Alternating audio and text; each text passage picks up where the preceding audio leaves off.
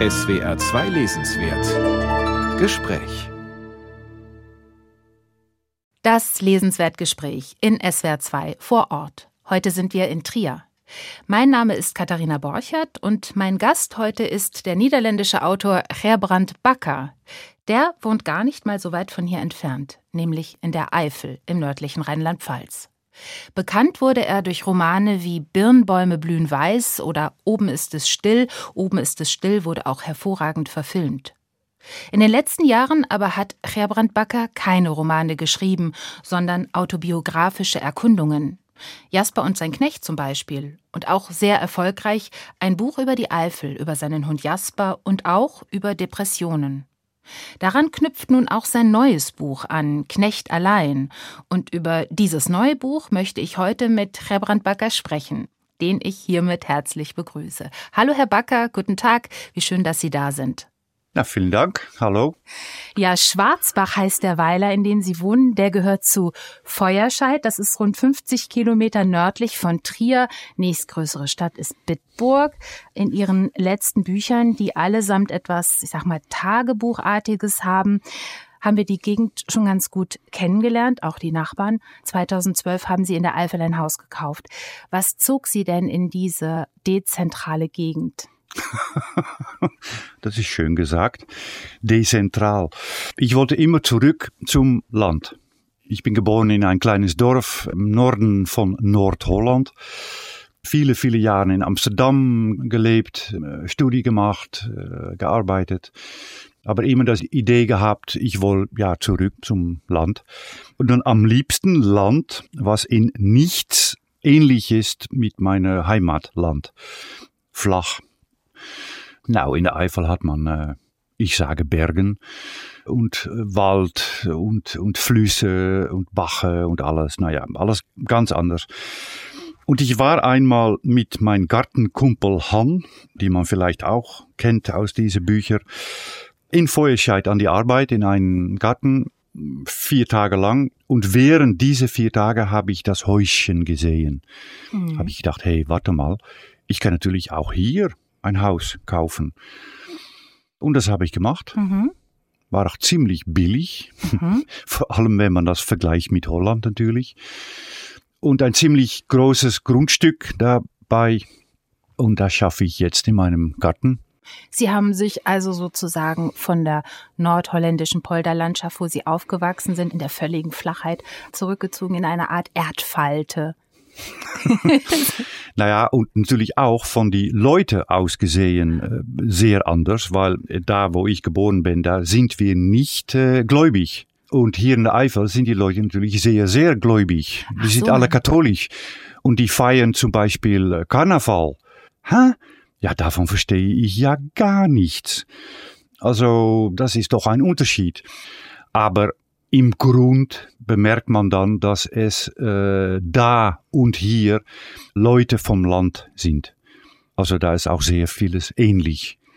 Sie sind vielleicht nicht so religiös aufgewachsen, trotzdem ist wahrscheinlich die Kultur, aus der Sie stammen, eine protestantische, oder? Sie stammen aus Nordholland, aus dem Polder Wieringer Wart. Das kann man sich so vorstellen. Es gibt ja über Amsterdam noch so eine Art Landzung oder so eine Landausstülpung auf der anderen Seite vom, vom Eiselmeer hoch nach Texel mhm. zur Insel, oder?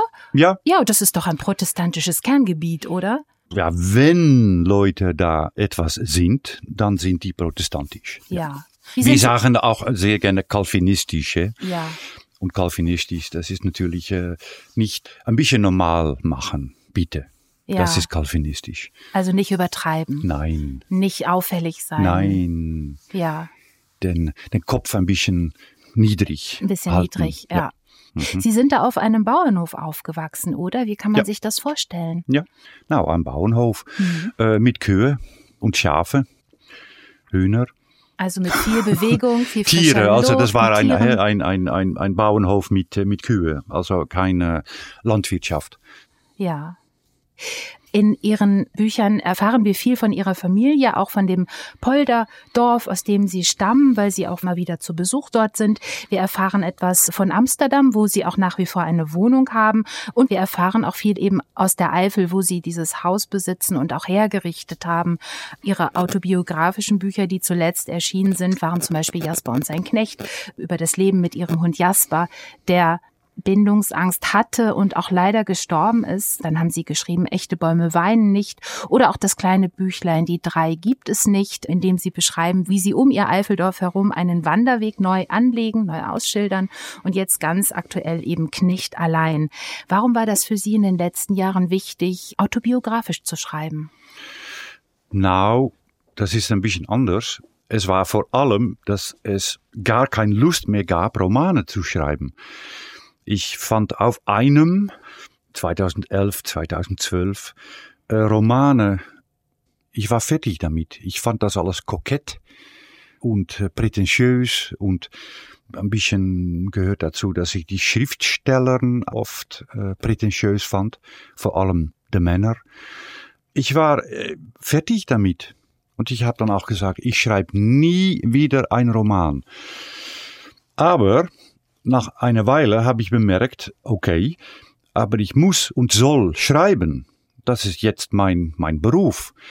Wie mache ich das? Nou, das macht man dann mit autobiografischen Büchern. Und die zwei, also Jasper und sein Knecht und jetzt Knecht alleine, die sind in Holland in einer ja, Reihe von Büchern erschienen, die heißen Privédomein, also Privatsphäre eigentlich.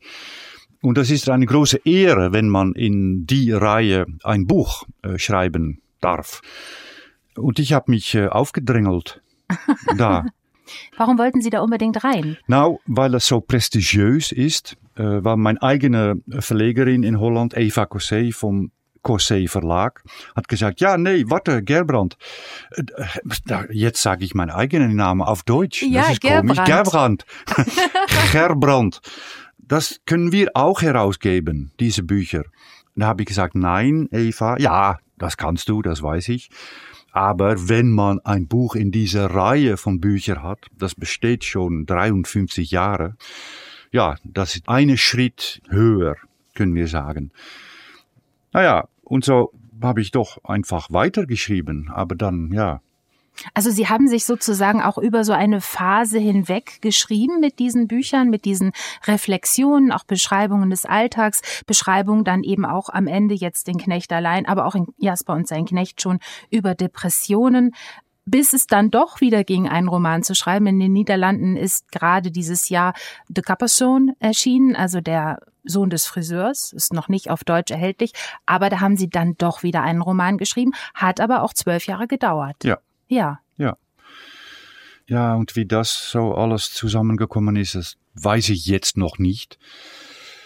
Es gab auf einen bestimmten Moment ein Gedanke, weil das Wichtigste beim Schreiben einen Roman ist, dass man Lust hat, einen Roman zu schreiben. Ohne Lust geht eigentlich nicht so viel. Und da habe ich gedacht, warte mal, ich kann mal versuchen, wenigstens anzufangen mit einem neuen Roman, ohne Lust. Und mal gucken, was passiert. Weil ich weiß, ich kann Romane schreiben, das habe ich gemacht. Und in 2016, Sommer, habe ich ein Dokument gemacht in meinem Laptop. Ja, dann habe ich angefangen, diesen Roman zu schreiben. Und das hat dann einige Jahre, äh, habe ich nicht gemacht, wegen dieser Riesendepression, über welche ich schreibe in Knecht allein. Und dann habe ich das später doch wieder, habe ich gedacht, ja, nou, mal wieder gucken. Und das Lustige war, dass ich immer mehr Lust bekam im Roman schreiben. Und sicher die letzten, ja, zwei, drei Monate, oh, es gab so viel Lust. Der Hunger kommt beim Und Essen. Ja, Ja. ja, und deswegen ist es jetzt auch wieder gelungen. Und ja, bis jetzt in Holland mit sehr viel Erfolg, weil die Besprechungen sind sehr gut. Ja, und, ich äh, sah das. Ich sah das. Hervorragende Besprechungen in Holland. Ja. Ich bin gespannt und freue mich drauf, dass es hoffentlich auch bald dieses Jahr vielleicht nicht mehr, aber Nö. danach irgendwann auch in Deutschland auf Deutsch erscheint. Das wäre wirklich klasse. Also jetzt erstmal aktuell ist ja. Knecht allein und äh, da erzählen Sie eben auch nochmal autobiografisch von einer schweren Depression, die Sie hatten, die Sie überfallen hat. Warum war es auch wichtig, darüber zu schreiben? Um die Dinge zu ordnen? Ordnen, aber auch mich selbst daraus zu schreiben. Ich konnte erst anfangen, das Buch zu schreiben, wenn das Schlimmste schon vorbei war. Weil auf die schlimmsten Momenten ist man, das schreibe ich auch in das Buch, ist man nichts. Das ist eigentlich für mich das Wesen einer Depression. Nichts, Niemandsland. Und das geht eigentlich nicht, weil man ist physisch da. Man ist da. Man muss essen, trinken, schlafen, laufen was auch tun. Man ist physisch da. Aber es gibt nichts. Und dann kann man sicher nicht schreiben. Das ist undenkbar. Also ich habe erst angefangen mit Schreiben, naja, wenn das Schlimmste schon vorbei war. Aber es gibt dann natürlich noch monatelang diese, diese äh, Wellen. Die Welle muss noch auslaufen. Und deswegen habe ich das, denke ich, geschrieben, um mich richtig rauszuschreiben. Sie sind auch in Amsterdam dann zu einem Therapeuten gegangen und zu einer Sexologin. Das hat nichts damit zu tun, ne? das kam also zusammen. Es gab erst diese Sexologin, weil es gab bei mir sowieso wegen Antidepressivum, das kennen Leute, die so etwas äh, nehmen, das Libido-Verlust. Das gehört einfach dazu. Und das ist, naja, ein Weilchen ist das okay. Und dann habe ich mal aufgehört, Antidepressiva zu nehmen und komischerweise ist dann meine Libido fast ganz verschwunden. Nou, das war natürlich, das war nicht die Planung. Und also das gab es schon. Also es gab schon einen Termin mit dieser Sexologin. Und erst danach, im September 2018, hat diese Riesendepression angefangen. Also die, die zwei Sachen, die kamen zusammen ich war vor allem in dieser Zeit mit meiner richtigen Therapeut ins Gespräch oder nicht. Wir haben einfach miteinander gesessen und wir haben es abgewartet, bis das alles wieder ein bisschen, naja. Ja, das schreiben Sie auch, dass das Abwarten, das Geduld haben, mhm. nicht sich verrückt machen darüber, eine der wichtigsten Übungen ist und auch etwas, was Sie dabei lernen mussten eigentlich. Ja. Warten. Sich nicht wehren. Naja, und dann, das Komische ist, dass wie Leute Sachen sagen, ausdrücken. Also mein Therapeut hat natürlich auf mich eingeredet und noch mehr eingeredet. Und ich habe das alles verstanden, was er gesagt hat. Und es gab einen Moment, dass ich mit einer von meinen besten Freunden in, in Holland, Anton Dautzenberg, auch Schriftsteller, war ich in ein Auto. Wir waren in der Eifel gewesen zusammen, weil alleine in der Eifel, das ging einfach nicht. Das war Januar oder Februar 2019 zu, wahrscheinlich. Zu einsam, zu allein und dunkel und. Ja, viel zu einsam. Und der hat mir gesagt im Auto, du musst Geduld haben. Und das ist so etwas Einfaches, aber die Art und Weise, worauf er das gesagt hat und das Wort Geduld benutzt hat. Dann ist bei mir auch ein, ein Schalter umgeschaltet und habe ich gedacht, ja, warte mal, Geduld. Das ginge. Einfach Geduld und warten. Und es muss einmal vorbei sein.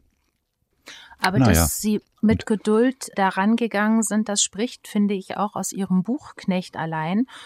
Denn darin betrachten Sie diese Depression ja auch mit einer gewissen Ruhe, finde ich, beschreiben Sie auch. Ich würde sagen, wir hören jetzt mal, wie das Buch beginnt, Knecht allein, auch um das Buch ein bisschen besser kennenzulernen als Buch. Es sind autobiografische Skizzen, in denen die Beschreibung von Depression eine wichtige Rolle spielt. Fangen wir gleich vorne an, würde ich sagen, vielleicht mit ein paar Sätzen auf Niederländisch und dann das gleiche und auch noch ein bisschen mehr auf Deutsch selbst gelesen von Gerbrand Bakker. Und übersetzt von äh, Andreas Ecke. Ja. Onderweg naar de eerste afspraak met de seksuologe in het AMC kwam ik langs het Bastion Hotel. dat in de buurt van de voormalige Bijlmerbaaiers staat. Ik zag het liggen vanuit de metro. Het regende.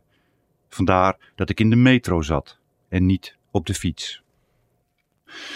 Auf dem Weg zum ersten Termin bei der Sexologin in der Universitätsklinik Amsterdam kam ich am Bastion Hotel vorbei, das in der Nähe des ehemaligen Bijlmer Gefängnis steht. Ich sah es von der Metro aus.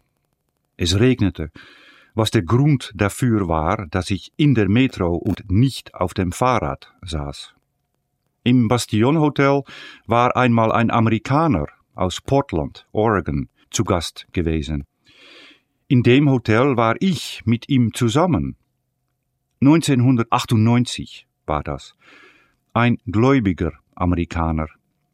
Irgendwann fragte er, And what shall I do with this penis? Er sprach nicht von seinem eigenen Penis, sondern von meinem. Ich habe nicht geantwortet. Ich dachte, mach, was du willst. Ich fand seine Frage seltsam. Später landeten wir sogar beide noch auf dem Boden, weil die Doppelbetten in Bastionhotels zusammengeschobene Einzelbetten waren. Die Sexologin war noch jung und offenbar betrachtete sie die Sitzung als Erstgespräch. Wir plauderten über dies und das, aber schließlich musste sie doch unbedingt ein paar Fragen auf ihrer Liste abhaken. Unter anderem, wann ich meine ersten sexuellen Erlebnisse gehabt habe und wann es zur ersten Penetration gekommen sei. Ich dachte kurz darüber nach. Ich mache es mit Männern, sagte ich und schaute sie an. Bei uns ist manches ein bisschen anders. Vielleicht brauchen Sie eine andere Frageliste? Nach einer Stunde war das Erstgespräch vorbei und wir vereinbarten einen Folgetermin. Ich war an diesem Tag zur Uniklinik gefahren, weil meine Freundin Annelore Kodde vor Monaten so eine Riesengemeinheit ausgerufen hatte. Damals hatte ich mein Antidepressivum abgesetzt, weil ich mich gut fühlte und weil ich eine der ärgerlichsten Nebenwirkungen von Antidepressiva leid war. Verminderung der Libido. Betrüblicherweise verschwand meine Libido in den Monaten nach dem Absetzen so gut wie vollständig. Das war nicht der Sinn der Sache. Und als ich Annelore davon erzählte, hatte sie natürlich recht mit der Riesengemeinheit. Aber eine Riesengemeinheit von wem oder was? Das wollte ich herausfinden, zusammen mit der Sexologin in der Uniklinik zu der mich mein Hausarzt überwiesen hatte. Zu einem weiteren Gespräch mit der Sexologin ist es noch nicht gekommen. Zwei oder dreimal habe ich abgesagt. Ich hatte anderes im Kopf, als darüber zu reden, warum ich keinen Orgasmus bekommen kann oder will, oder über eine flüchtige Libido oder meine Art, Sex zu haben. Als ich am 1. Januar 2018 im Haus von Dolf Verroen und Gerard Hemmes am Ankleidezimmer vorbeiging, sah ich dort eine Waage. Schon eine Weile hatte ich das unbestimmte Gefühl, dass mein Körper sich veränderte. Und das bestätigte sich, als ich mich auf die Waage stellte. 86 Kilo. 86. Noch am selben Tag setzte ich sämtliche Süßigkeiten ab keine Pralinen, keine Apfeltaschen, keine Zimtschnecken. Nach ein paar Monaten wog ich noch 81 Kilo. Während der Sommer in den Herbst überging, nahm ich weitere sieben Kilo ab, weil ich nicht essen konnte. In dieser Zeit unternahm ich mit Pauline Slot und Freund Henk, das ist der mit Hündchen Bass, eine Reise nach Griechenland und zurück einen Monat im Auto unterwegs. In mir war alles hohl. Was hohl ist, kann gefüllt werden, nur galt das nicht für mich. Ich fühlte mich hohl vor lauter Angst, Stress, manchmal Panik. Ich kämpfte. Wenigstens schlief ich gut. Das war besser als nichts. Am Ende jedes Tages war ich so geschafft, dass Schlaf willkommen war. Neben dem Antidepressivum, mit dem ich wieder angefangen und das mich in diesem Daseinszustand versetzt hatte, nahm ich anderthalb Monate lang Alprazolam.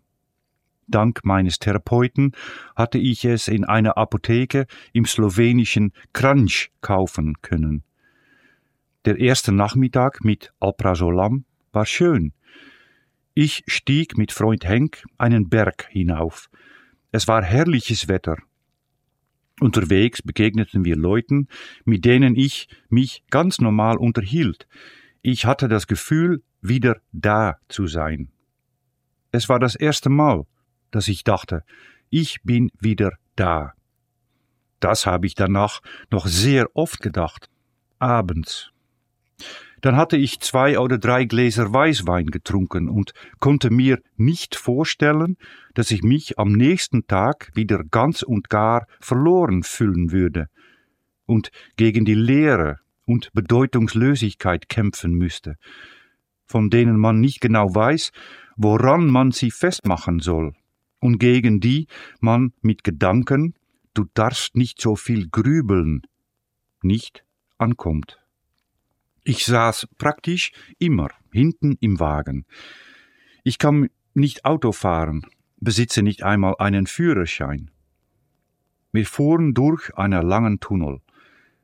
Ich versuchte mir vorzustellen, dass dieser Tunnel ein Symbol war, dass am Ende nicht nur das Auto samt materiellem Inhalt herauskommen würde, sondern auch ich. Wenn nicht gleich, dann eben morgen oder vielleicht übermorgen. Ich versuchte, das Schlucken der rosafarbenen Tablette möglichst lange aufzuschieben. Ich versuchte, mit einer einzigen pro Tag auszukommen. Und wir fuhren und fuhren durch Albanien, durch Bosnien und Herzegowina, durch Länder, von denen ich nicht das geringste mitbekam. Bedrohliche Länder, fern von Hause, Länder, in denen Krieg gewütet hatte, in denen die Menschen nicht friedliebend waren. Ich merkte, dass ich unwillkürlich darüber nachdachte, ob die Städte, deren Namen auf den Schildern standen, einen Flughafen hatten. Skopje, las ich. Ja, dachte ich, da gibt es einen Flughafen, da hätte ich mal hinfliegen sollen. Aber ich gab mir Mühe, hin und wieder fragte ich Pauline und Henk, ob es mit mir auszuhalten sei. Ja, sagten sie. Nach einiger Zeit nimmt die Wirkung von Mitteln wie Alprazolam drastisch ab. Und nach etwa zwei oder drei Wochen ist man süchtig danach. Man möchte eigentlich immer mehr davon nehmen, aber ich hütete mich, das zu tun. Heldenhaft, sagte der Therapeut, als ich ihm ein paar Wochen nach meiner Rückkehr erzählte, dass ich es von einem Tag auf den anderen abgesetzt hatte. Ich hatte Entzugserscheinungen. Immerhin, wenn ich das merkte, war vielleicht eine neue Phase in diesem Kampf erreicht. Vielen Dank, Herbrand Backer. Das ist der Beginn Ihres neuen Buches hier im Lesenswertgespräch in SWR 2 vor Ort. Ja, man lernt die Struktur des Buches an dieser Stelle schon ziemlich gut kennen, finde ich. Da gibt es im Buch verschiedene Erzählstränge. Ein Strang ist der Besuch äh, bei den Therapeuten. Einer besteht aber auch darin, Besuchen beim niederländischen Kinderbuchautor Dolf Verroen und seinem Mann, mit denen sie befreundet sind. Dann gibt es noch den Erzählstrang Schrecklicher Urlaub in Griechenland. Oh. Was ist außerdem noch wichtig gewesen in diesem Buch an Erzählsträngen und ja, Motiven? Wenn man so ein autobiografisches Buch schreibt, dann kann man denken, okay, das ist einfach ein Tagebuch. Ich setze mich und ich schreibe was jeden Tag oder jede Woche oder was auch passiert. Aber da merkt man auch schon schnell, dass das nicht reicht. Man braucht etwas Größeres. Man braucht doch etwas, worauf man die Geschichte hangen kann. Auch natürlich die Form des Buches, die man sucht, die ist auch wichtig. Und was dann schön ist, ist, dass man bemerkt, dass vom das eine aus, und das eine in diesem Fall ist diese Depression, etwas anderes ganz zufällig, aber auch ganz normalerweise äh, dabei kommt. Und in diesem Buch sind das diese Erinnerungen, die ich habe an alte Liebesgeschichten. Und die Liebesgeschichten können auch nur zwei Tage gedauert haben. Aber die zwei Sachen kamen hier zusammen. Und die sind dann durch diese Gespräche, die ich auch noch habe mit dieser Sexologin, miteinander äh, verbunden.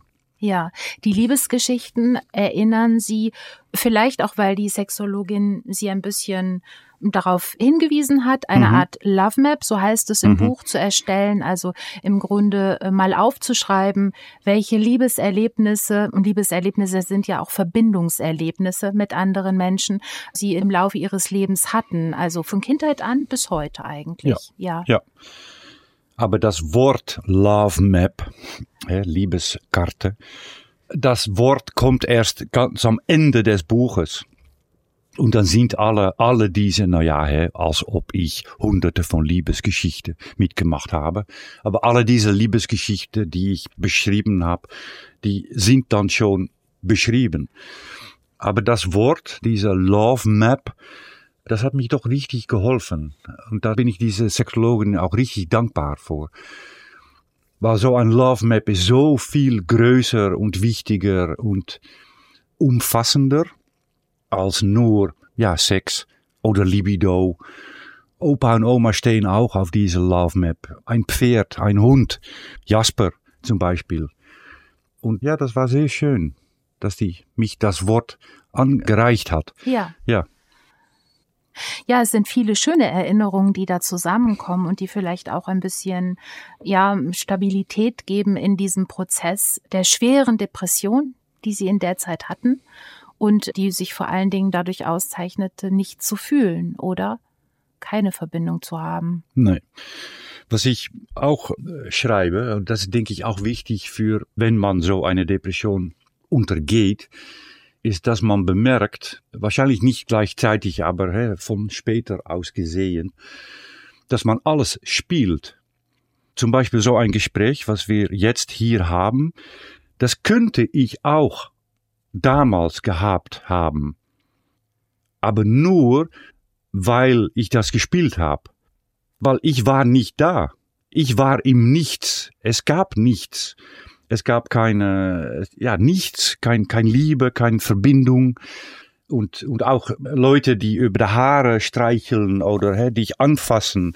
Selbst das kommt nicht an dann wird das Nichts noch wieder größer, wenn man auch nichts Körperliches spüren kann. Aber vor allem das Spielen, dass ich also monatelang nur Gespräche gespielt habe. Aber das ging.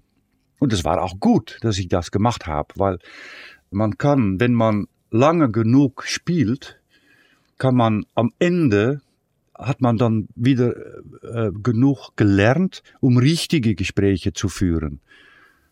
Mhm. Ist es auch eine Art von in der Übung bleiben? Ja, ja, sicher, sicher. Mhm. Ja. Ja.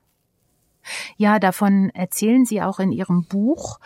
Und was mich noch interessieren würde, auch was die Arbeit an dem Buch angeht, es ist ein Tagebuch, ja, und es ist doch auch gleichzeitig erzählerisch bearbeitet. Also es ist nicht völlig ungefiltert, was Sie da erzählen. Nein. Es ist auch nicht redundant. Also Sie haben es schon bearbeitet. Es wird sicherlich verschiedene Fassungen gegeben haben, Überarbeitungen und so weiter, vielleicht auch, dass Sie umgestellt haben oder so. Wie haben Sie an dem Text gearbeitet? Ja, eigentlich doch chronologisch. Also ich habe mich hingesetzt irgendwo Dezember 2018 und habe angefangen. Und dann bemerkt man vielleicht doch, dass man Schriftsteller ist, dass alle die Sachen, die etwas miteinander zu tun haben, die kommen. Die kommen einfach. Man muss nicht darüber sehr tief nachdenken, was stelle ich wo, was will ich noch beschreiben und über die Form nachdenken. Eigentlich kommt das ziemlich ja, intuitiv. Und das ist auch eigentlich mit Knecht allein so passiert. Es ist nicht sehr viel mehr umgestellt, wenn ich fertig war mit dem Manuskript. Es sind natürlich noch Dinge, so geht es immer mit einem Lektor. Es sind noch Dinge rausgegangen. Aber no, so wie es jetzt gedrückt ist, so habe ich das eigentlich auch so geschrieben. Aber das ist sowieso meine, meine, zum Beispiel jetzt mit diesem neuen Roman in Holland. Es gibt so viele Schriftsteller, auch bei meinem Verlag in Amsterdam, die brauchen jede zwei, drei Monate einen Termin mit ihrem Lektor. Und die lesen dann zusammen, was bis dann geschrieben ist und wie geht es weiter, wie kann es weitergehen. Ja, das ist für mich undenkbar. Das ist meinem Buch. Ich schreibe das und erst wenn das fix und fertig ist, geht das zum Verlag. Und dann gucken wir, hä, aber dass man im Prozess beim Schreiben die ganze Zeit einer braucht, um dich weiterzuleiten. Ja, ich verstehe das nicht. Und brauchten Sie beim Schreiben die Aussicht auf die Veröffentlichung, also dass dann auch wirklich da am Ende Leser sind, die Sie damit erreichen? Nein. Oder war das wirklich Nein. erstmal nur ein Schreibprozess für Sie selbst? Richtig, richtig für mich, vor allem mit diesem Buch. Guck, eine Depression ist unglaublich individuell. Äh, es gibt das Wort Depression und, und manche Leute leiden an einer Depression. Aber alle diese Depressionen sind unterschiedlich. Glauben Sie, dass Sie diesen depressiven Menschen auch durch Ihr Buch ein bisschen helfen? Auch wenn Sie sagen, jede Depression ist anders, trotzdem kann man vielleicht das ein oder andere in dem Buch auch wiederfinden, das man aus dem eigenen depressiven Erleben kennt? Ja, doch, ich habe das gerade, was ich gesagt habe, habe ich gesagt, aber doch glaube ich, dass das möglich ist. Weil es für mich persönlich auch möglich war, das steht auch in das Buch, dass mein Therapeut auf mich eingeredet hat und eingeredet hat und zusammen haben wir geredet und das und das und dies und dies und dass ich da mit einem Freund in der Eifel war und der hat mich im Auto zurück nach Amsterdam gesagt, äh, ja, Gerbrand, was wichtig ist jetzt, ist Geduld. Du musst einfach Geduld haben. Und das eine einfache Wort hat mich getroffen. Habe ich gedacht, ah, warte mal, Geduld. Aber das kann ich, das geht. Ich habe Geduld, Geduld zu haben. Und solche kleine Sachen, denke ich, kann man dann aus so ein Buch herausholen. Ich fand zum Beispiel auch sehr eindrucksvoll, dass Sie beschrieben haben, dass der Depressive immer zu spät reagiert. Also, mhm. dass er eigentlich in der Situation selbst, in der etwas passiert, nichts fühlt, aber später, zeitversetzt sozusagen, ja. dann doch was fühlt. Ja. Das fand ich eine ziemlich interessante Beobachtung und ich glaube, das ist auch übertragbar auf andere. Depressiv wahrscheinlich. Ja, und dass man zum Beispiel Leute sagen kann, dass es nicht schlimm ist, wenn man nicht Sachen initiiert. Weil das ist auch etwas, was bei einer Depression gehört. Man, man ist schon froh, wenn man sich ein bisschen gut spürt. Und das heißt, man ist sowieso nicht extravert, aber es ist, wenn man so eine depressive Wesen, wenn man äh, hat, dann ist es nicht schlimm, um nicht Sachen zu initiieren. Und weil hä, es ist schon schwierig genug, das Leben. Also das ist, denke ich, dann gut zu sagen. Das ist nicht schlimm, um das nicht zu machen. Der Depressive kann oft keine Verbindungen halten in dieser schweren Zeit, besonders schweren Zeit. Ist es wichtig, dass die anderen, die Freunde, die Familie einfach trotzdem festhalten? Ja. Oder soll man ihn in Ruhe lassen? Und Suppe kochen. und Suppe kochen. Ja, Suppe kochen, das ist immer gut. Aber nicht in Ruhe lassen. Eigentlich denke ich doch nie in Ruhe lassen doch immer wieder versuchen, wie meine Schwester und meine Schwägerin, die kamen ab und zu einfach nach Amsterdam für mich. Und mit diese beiden habe ich auch Gespräche gespielt. Und mit die beiden gab es auch gar keine Verbindung. Aber doch, die kamen und die blieben kommen. Und das, das ist gut. Das muss man doch, denke ich, immer, immer so äh, machen. Mhm. Was ich glaube ich auch gelernt habe und nicht nur um mich oder durch mich selbst, aber ich habe zwei Freunde, die sich selbst das Leben entnommen haben. Was ich jetzt auch weiß, man kann nie einer Selbstmord stoppen. Das geht einfach nicht, weil die Leute sind so weit weg. Ja. Sie schreiben in Ihrem Buch sehr offen über ihre eigenen Depressionen, die jetzt glücklicherweise wieder nachgelassen haben. Ich glaube, ganz weg ist sowas nie und mh, mhm. aber auf jeden Fall stark nachgelassen haben. Es ist sehr ich sage es wirklich sehr offen und es ist auch sehr privat. Haben Sie nie gedacht, ach, es ist mir vielleicht ein bisschen doch zu privat, ein bisschen peinlich, das so in die Öffentlichkeit zu tragen? Nee, nee das kenne ich gar nicht. Im Moment, dass das Buch ein Buch ist, wirklich so, wie wir das im, im Handen haben können, bin ich das auch nicht mehr. Nee, ich, äh, ich kenne das einfach nicht. Es ist dann, als ob ich mich selbst ein ähm, Person gemacht habe. Ja. Und das bin ich dann nicht selbst. Auch ein bisschen literarische Figur ja. geworden. Ja, ja. ja. Wir hören nochmal eine zweite Lesung aus dem Buch Knecht allein und tatsächlich, da hören wir auch nochmal etwas mehr über die Depressionen. Vielleicht sagen Sie uns ganz kurz vorab, Herr Backer, wer Gartenkumpel Han ist, denn der tritt in dieser Szene auf. Oh, Gartenkumpel Han, ja, das ist eine meiner besten Freunde. In die Zeit, dass ich noch in Gärten äh, arbeitete. Sie sind äh, ausgebildeter Gärtner? Ja, habe ich das sehr oft mit Gartenkumpel Han gemacht. Und ja, Han, äh, das ist ja, ob er das liebt oder nicht, der kommt in alle meine Bücher vor. Er ist lieb und süß und komisch. Aber das müssen wir vielleicht auch nochmal sagen. Das Buch ist nicht schwer wie ein Stein. Nein, das ist es nicht. Es ist leicht und es ist schwer und es ist auch sehr viel Witz drin. Ja. Ja. Eine Fahrt von der Eifel nach Amsterdam. Das war am 25. Oktober ich weiß das, weil ich es auf einem Zettel notiert habe.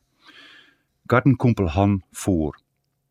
Ich sah Hügel und Bäume und Häuser. Ich versuchte nicht nachzudenken, und ich spürte ein inzwischen fast schon unbekanntes Etwas in der Magengegend. Hatte ich tatsächlich Hunger? Wie gewöhnlich machten wir beim Laplace in der Nähe von Nederweert Pause.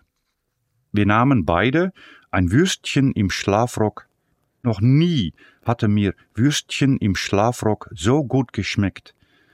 Ein wunderbar triefend fettes, lauwarmes Hackfleischwürstchen im Blätterteig. Ich hätte noch eins essen können und wollen. Ich gab Hündchen Jet etwas von meinem Würstchen im Schlafrock ab. Ich glücklich, Jet glücklich, Han glücklich. Ich versuchte nicht nachzudenken. Ich starrte aus dem Fenster auf die A2 und die vorbeirasenden Autos und ich spürte, ich bin wieder da. Dieses Gefühl hielt den Rest des Tages und den Abend an. Morgen, dachte ich jeden Abend, morgen bin ich wieder da. Nach ein paar Gläsern Alkohol konnte ich mir nicht vorstellen, dass dieses Gefühl am nächsten Morgen weg sein könnte. Jeden Tag aufs Neue.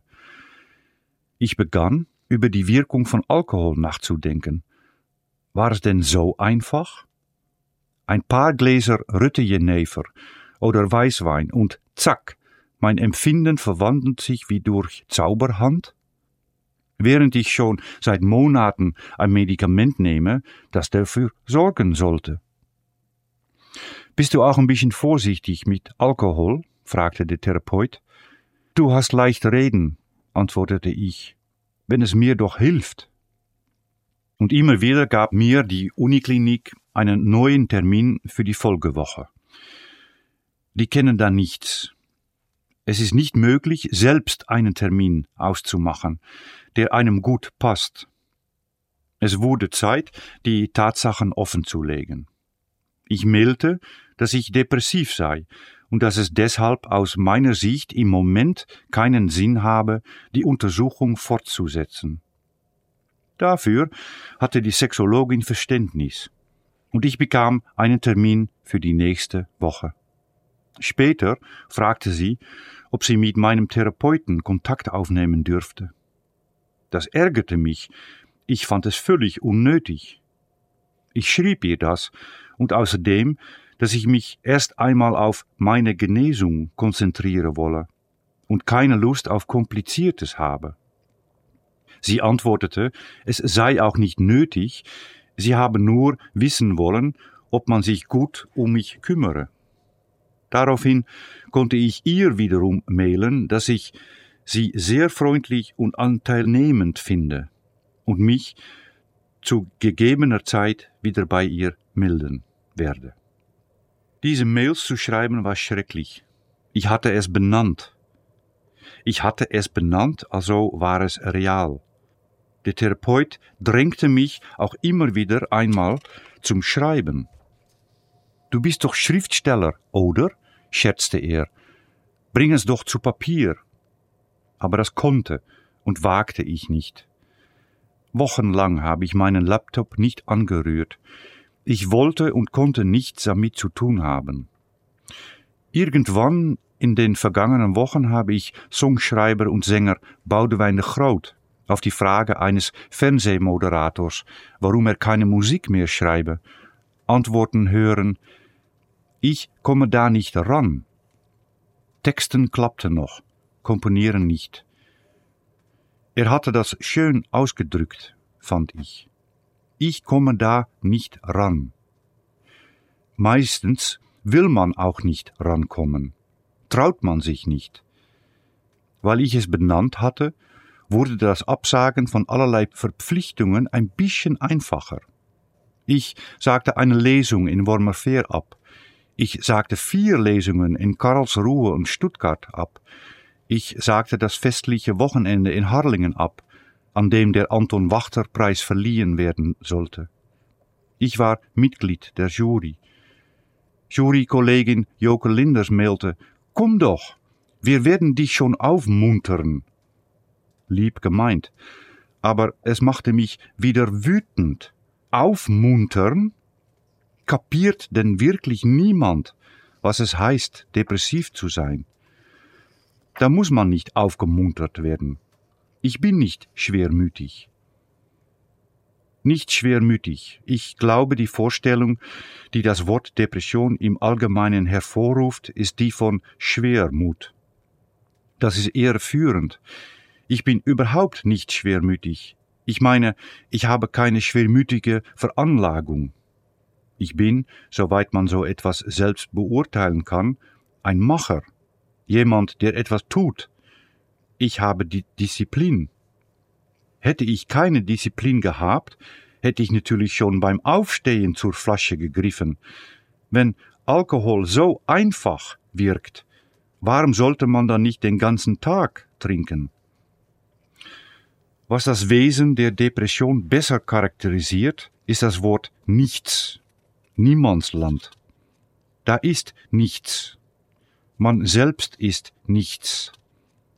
Man hat keinen Kontakt zu sich selbst, nicht zu seinem Denken, nicht zu seinem Fühlen, nicht zu seinem Körper, nicht zu anderen. Alle meine Gespräche in den zurückliegenden Monaten habe ich gespielt, ich habe jemanden gespielt, der sich mit anderen unterhielt. Denn es sagte mir nichts, es interessierte mich nicht. Wenn mich jemand in den Arm nahm, Freund Henk, Pauline Slot, hatte das keine Bedeutung über das Umarmen hinaus. Ich fühlte nichts. Es tröstete nicht. Eine Depression ist nichts man ist nichts. Nichts ist ein Niemandsland. Ein Niemandsland ist eine Welt, in der nichts mehr von Bedeutung ist. Und darin kann man nicht leben. Entfremdung von sich selbst, von anderen, von der Umgebung. Als würde man in einer anderen Welt leben. Das eigene Zuhause fühlt sich nicht wie ein Zuhause an, der Garten in der Eifel wurde zu einem fremden Ort, an dem es unmöglich wurde zu arbeiten. Man ist heimatlos. Man kann nicht nichts sein, und doch gleichzeitig physisch da sein. Das ist der Knackpunkt. Daher die Notwendigkeit, mich zu konzentrieren. Jede Sekunde etwas tun, etwas lesen, irgendetwas, aber lieber keine scheußliche Dinge. Und in fast allem, was man liest, stehen scheußliche Dinge. Etwas sehen, so tun, als würde man Leuten zuhören und auf möglichst adäquate Weise darauf eingehen. Einfach auf dem Sofa zu sitzen und vor mich hinzustarren, war vollkommen unmöglich, denn dann hätte ich diesem etwas Raum gegeben. Dem Ort in einem selbst, der dafür sorgt, dass man sich in diesem Moment so fühlt und von dem man sich nicht wegdenken kann. Der Leere, dem Nichts, dem, was kein Ende kennt. The Black Dog, wie manche Briten sagen. Nicht einmal ein Therapeut, also auch nicht meiner, kommt daher an, so dass er einem nicht oder kaum helfen kann. Denn es ist in mir und in mir allein. Und egal wie viel Mühe ich mir gebe, wie sorgfältig ich meine Worte zu wählen versuche, auch ihm kann ich es nicht genau erklären. Dankeschön, Gerbrand Backer, eine Lesung aus Knecht allein. Sie hören SWR 2 vor Ort. Ja, das sind Schilderungen, die mich schon sehr anrühren. Wichtig ist aber auch in diesem Buch, dass es nicht nur um die Betrachtung der Depression geht. Der Fokus liegt nicht nur auf dem Dunklen und dem Schweren. Sie machen auch einiges in diesem Buch. Nicht nur, dass Sie zwischen Amsterdam und der Eifel hin und her fahren, sondern Sie lesen auch. Das ist mir sehr aufgefallen. Das fand ich sehr schön. Sie lesen insbesondere das Büro von äh, Jeje Voskuil. Das heißt Johannes Jakobus Voskuil. Auf den kommen Sie in Ihren Büchern gerne mal zurück. Voskuil ist auch in Deutschland dafür bekannt, dass er einen 3000-seitigen Büroroman geschrieben hat. 5000. Oh, fünf sogar. Ja. Ach du liebe Güte, ja. Also ja, einen ja, ja. 5000-seitigen, irgendwann zählt man nicht mehr mit, 5000-seitigen Büroroman geschrieben hat. Das ist im Grunde sowas wie mitgeschriebener Alltag von Voskuil selbst, der 30 Jahre lang in einem volkskundlichen Institut in Amsterdam gearbeitet hat und der hat da seine Arbeit im Grunde aufgeschrieben und beschrieben. Was ist das für ein Werk? Warum mögen Sie das so sehr, dass Sie es auch immer wieder lesen? Ja, es ist beschränkt in Zeit und Ort. Voskuil schreibt unglaublich klar. Ich denke, ich habe auch von ihm gelernt beim Romanschreiben. Er verwendet keine Metaphern. Es ist sehr, sehr witzig, obwohl nicht jeder das sieht. Und wenn man das nicht sieht, dann kann ich mich auch vorstellen, dass man denkt, boah, weg mit diesem Büro bitte. Aber es ist witzig, wie ein Soap im Fernsehen. Wenn man zwei, drei, vier äh, Sendungen gesehen hat, dann wird man entweder eingezogen in Geschichte oder nicht. Mhm. Und ja, wenn man in diesem staubige Welt von Voskuil reingezogen wird, ja, dann, ich war verloren. Ich wollte alles, alles wissen. Und kommt auch noch dazu, dass ich selbst auf diesem Institut gearbeitet habe. Na, nicht richtig gearbeitet, aber äh, bei meinem Studium in Amsterdam gab es da Stunden, die man da, ich habe da Dinge gelernt. Sie haben ja, Ja. Sprachgeschichte auch studiert. Ja. Ja. Ja, und da habe ich vor allem äh, zwei Jahre lang Toponymie gelernt Ja. von, ja, Toponymie, also die Wissenschaft von den Ortsnamen im Ja. Grunde. Ja. Ja. ja. es ist auch ein Institut, das volkskundlich gearbeitet hat, aber auch sprachgeschichtlich. Das ist Ja. wichtig, ne? Und Voskuil war selbst ein Volkskundler. Und sein Chef, Jaap Balk, Ja. äh, das war der Mann, der mich diese Ortskunde gelernt hat da. Ja. Hm. Dann zeichnet man so Karten und Und Dialektologie habe ich da gemacht. Na, ich kam da. Ich kenne diese Gebäude auch sehr gut. Keizersgracht. Ja, Voskuil ist ein Vorbild für Sie, haben Sie gesagt. Und das liest sich auch aus Ihren Büchern so heraus. Also erstmal, Sie verzichten beide auf Metaphern. Sie versuchen beide so direkt und deutlich und unumwunden wie möglich zu schreiben. Ist das so? Mhm. Stimmt, ja. Mhm, ja. ja. Ist das auch eine Art von Realismus, also ein ganz abgespeckter Realismus, den Sie da, äh, sprachlich abgespeckter Realismus, den Sie da verfolgen? Denke ja, ja. Mhm.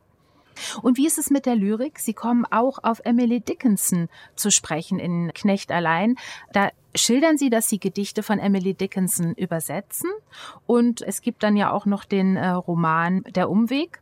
Daran kann man auch denken, weil darin auch eine Niederländerin sich auf einen Bauernhof nach Wales zurückzieht und eine Promotion über Emily Dickinson schreibt. Also Sie haben sich auch mit der Lyrik viel beschäftigt und es sind auch ein paar lyrische Texte im Buch drin.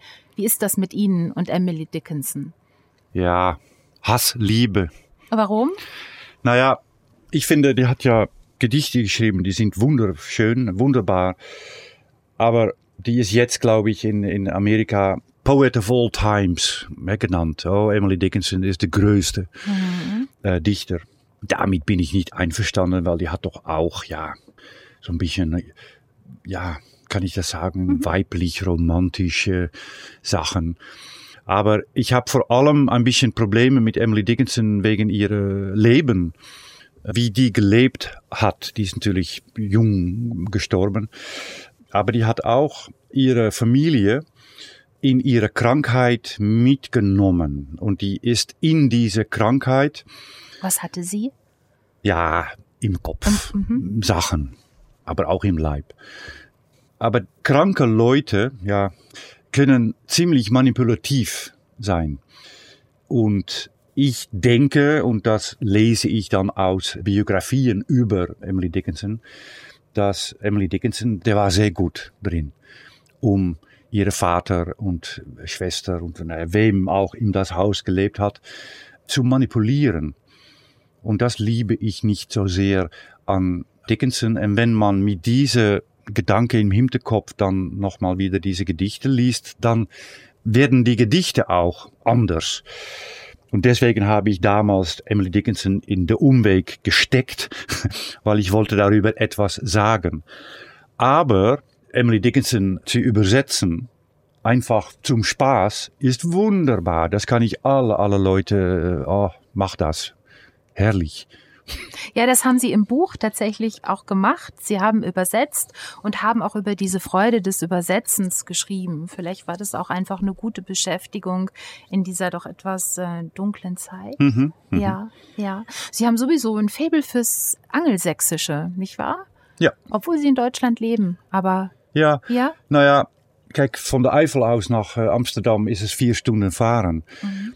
Und äh, wenn er sagt, dass wir jetzt in Wales uns äh, siedeln, ja, dann kommt man nicht äh, jede zwei Wochen nach Amsterdam zurück. Es ist weit weg. Ja. Es gibt jetzt auf Deutsch auch eben vier autobiografische Bücher von Ihnen. Äh, das fing an mit Jasper und sein Knecht. Das ging weiter mit Echte Bäume weinen nicht. Das ging dann nochmal weiter mit Knecht allein, jetzt ganz neu erschienen. Und zugleich auch die Eins gibt es nicht. Ein kleines Büchlein, in dem Sie beschreiben, wie Sie um Ihr Eifeldorf einen Wanderweg neu ausschildern. Was würden Sie sagen? Wie soll man diese Bücher lesen? Soll man sie chronologisch lesen? Kann man sie durcheinander lesen? Ich würde sagen, chronologisch ist vernünftig, weil man eben dann auch alle Nachbarn und Freunde nach und nach kennenlernt. Was würden Sie sagen? Oder gibt es ein Buch, das das Wichtigste ist für Sie? Mm, nee. Nee, ich habe nicht. Das fragt man oft eh, an Schriftsteller, vielleicht auch Maler oder Musiker, weiß ich nicht. Was ist das Beste, was sie einmal geschrieben oder gemalt oder was auch? Nee, ich, ich, ich liebe alle meine Bücher gleich, wie Mütter, ihre Kinder. Und ich werde die Bücher doch auch chronologisch lesen. Und mit ein bisschen Glück, dass man gleich wie ich bei Voskuil, dass man, wenn man anfängt mit dem ersten Buch, dass man dann denkt, oh, jetzt will ich auch das nächste Buch. Und dann das dritte Buch und dann das vierte Buch. Stimmt. Aber insgesamt sind das wirklich kein 5000 Seiten. Ne?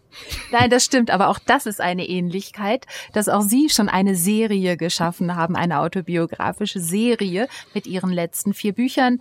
Genau, fast wie Johannes Jakobus Voskel. Rebrand Backer, ganz herzlichen Dank für dieses Gespräch. Keine Ursache.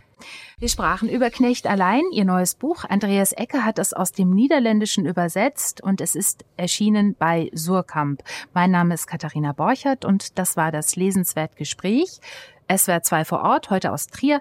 Und Sie können, wenn Sie mögen, das Gespräch auch nochmal nachhören. Sie finden es auf unserer Homepage swr2.de, in der SWR App und in der ARD Audiothek.